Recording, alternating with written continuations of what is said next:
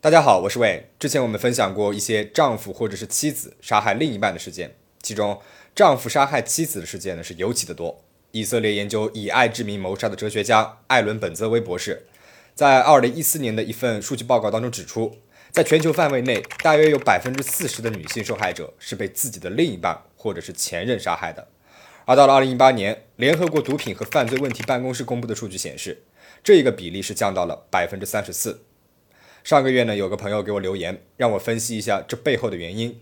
那今天呢，我们就来说一说为什么 It's always the husband。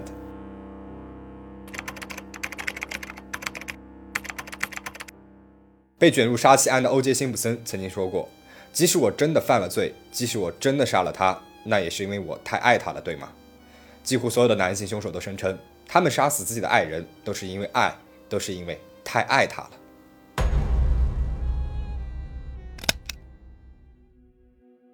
对于为什么男性会杀害妻子，以前呢有一个非常普遍的观点是说，男性强烈的占有欲让他们更加容易对女性实施家暴，而谋杀是无数次家暴后自然而然发生的事情。但是后来，以色列研究以爱之名谋杀的哲学家艾伦本泽维博士，他提出杀害妻子的原因归结为只是因为男性的占有欲和嫉妒太草率也太片面了。二零零七年，在美国，十八周岁以上的已婚女性当中，两百五十个里面就会有一个受到家暴，而每十万个已婚女性里面就会有一个被丈夫杀害。从这个比例对比上呢，也可以看出来，谋杀并不是家暴之后自然而然发生的事情。艾伦认为，丈夫杀害妻子往往不是一时的冲动，而是在一系列特定的因素之下，经过深思熟虑所产生的某种行为，而且这种行为大都发生在妻子。或者是女朋友在提出要和他分开以后，而占有欲、嫉妒、愤怒等等都是其中的一个因素。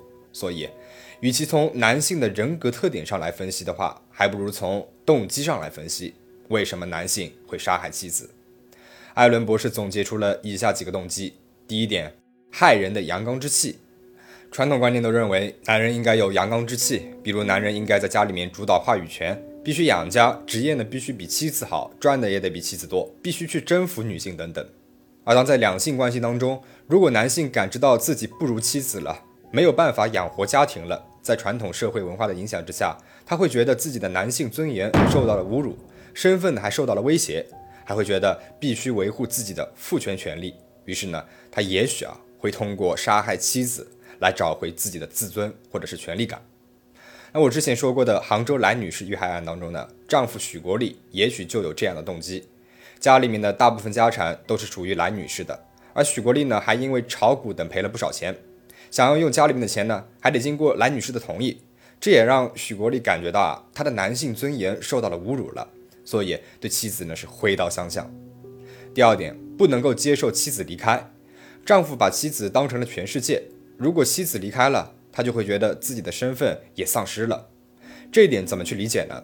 就是在浪漫主义意识形态之下，爱情的一个中心模型呢是融合模型，也就是说，两个情人形成了一个深刻的结合，两个人呢就好像是同一个硬币的两张面孔一样，在亲密关系当中，有的人呢就会认为爱人的想法必须和他是一致的，连动作都要一致，不然就是不爱他了。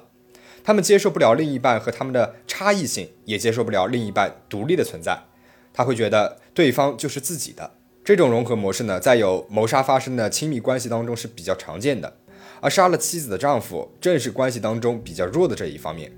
经常是妻子独立、稳定、强大，而丈夫呢比较弱势，不能够离开妻子。注意啊，这里说的是精神上的弱势，而不是说物质上的。需要与前面所说的那种阳刚之气呢区别开来。甚至可以说，没有了妻子，丈夫都觉得找不到自己的身份价值了。妻子离开了，丈夫呢会感到自己的一部分也会随着她的离去而坍塌。于是呢，就用了非常极端的方式来确保伴侣不能够离开自己。谋杀只不过是丈夫软弱和失败的表现而已。很典型的一个例子呢，就是诗人顾城。一九九三年，顾城用斧头杀死了自己的妻子谢烨，然后呢，也跟着自杀身亡了。顾城的生活几乎全部都是由谢烨打点的。离开了谢烨，他可以说是没有生活能力了。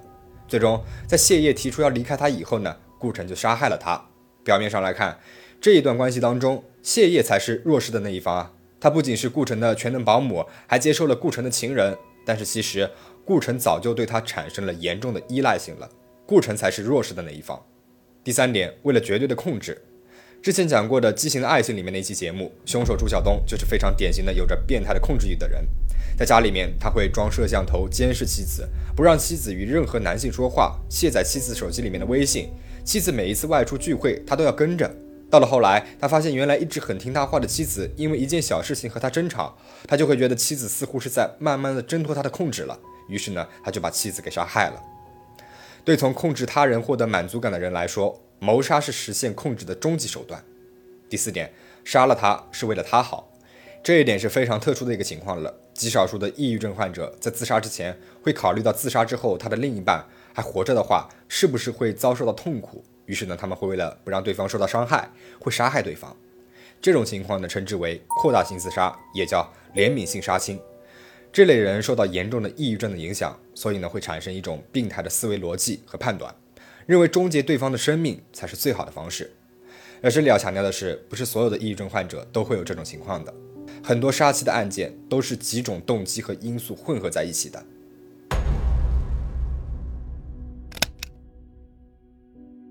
心理学家亚伦博士曾经对杀害自己另一半的男性做过画像，得出来以下几个结论：第一点，他们的平均年龄在三十五到三十九岁；第二点，四分之一经历过家庭虐待，百分之三十九目睹过父亲对母亲的家庭暴力。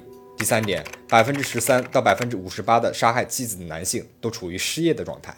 第四点，杀死妻子的男性精神分裂症以及其他类型的妄想症终身患病率为百分之六。百分之二十的杀妻犯罪者在犯罪时有精神病症状或者是抑郁症症状。如果伴侣尝试离开他，凶手呢就可能会在实施犯罪之前产生迷恋的表现，比如跟踪、持续发消息、打电话等等，反复幻想自己别无选择，只能杀害女方的情况。那么。杀害妻子或者是女友的男性，他们的精神是正常的吗？精神变态的丈夫杀害妻子的可能性会更大一点。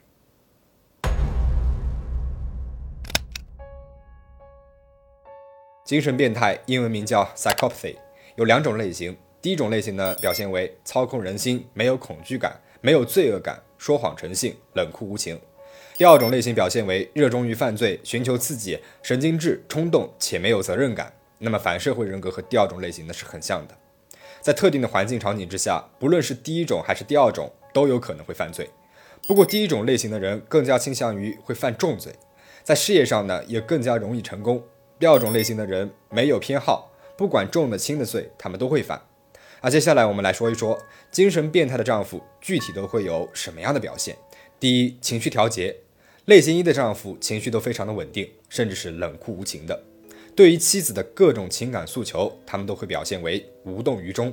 比如，如果妻子处于痛苦当中，他们是无动于衷的；如果妻子说“如果你爱我的话，给我买这个”，他们也是无动于衷的。如果他们看到妻子摔倒、磕伤了，也不会有什么反应，甚至连表情都不会有什么变化。如果妻子做了一个手术，需要术后照顾，他们回家照顾了妻子几个小时之后，就会问：“你还好吗？我要出去了。”或者会不管妻子是不是生着病，要妻子满足他们的生理需求等等。而类型二的丈夫表现的则完全相反了，他们的情绪阴晴不定，不能够很好的控制住情绪。第二点，病理性的说谎者，他们说谎也不是为了赢得妻子的喜欢，而就是一种习惯。类型一的丈夫，他们的谎话更加的严谨小心，他说了谎会尽可能的让谎话听起来像是真的。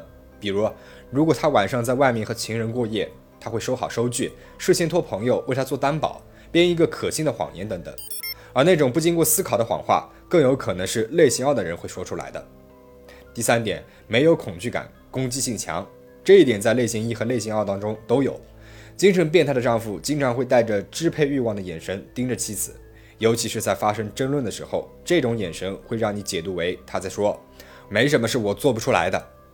而且丈夫从来没有想过被伤害，比如他看到了一把枪的时候。他不会想到自己被人开枪打了，而是自己如何开那把枪去伤害别人。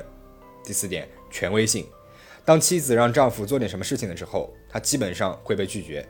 丈夫会觉得自己被人指使了，这是他不能够接受的。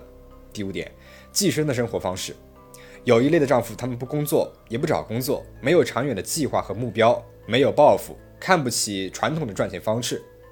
而一旦他有了钱的话，他就会很快的花完。这种情况呢，常常发生在类型二的丈夫身上。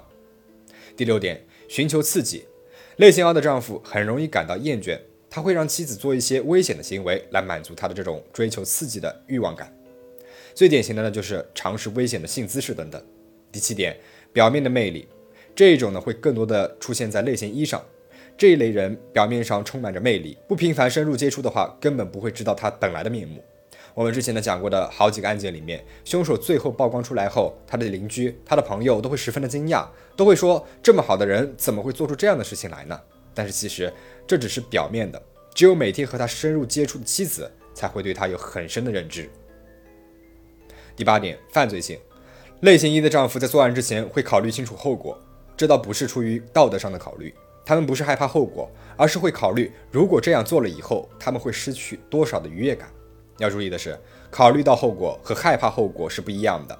他们在谋划要杀害妻子之前，会考虑好如何逃脱法律的制裁。而类型二的丈夫做事呢，会非常的冲动，作案不会计划缜密，被抓到的概率呢也会更大一点。第九点，非常直接，会直接说出来我要杀了妻子。类型一和类型二都会有。而如果你的另一半对你说过这样的话，那你可要当心了。今天的影片呢，到这边就结束了。我做这支影片不是要大家去恐婚，只是希望可以对大家看清周围的人有所帮助。还有一些可能说的不是很全面的，也欢迎大家评论区讨论一下。请大家保持警惕，保持安全。我们下期再见。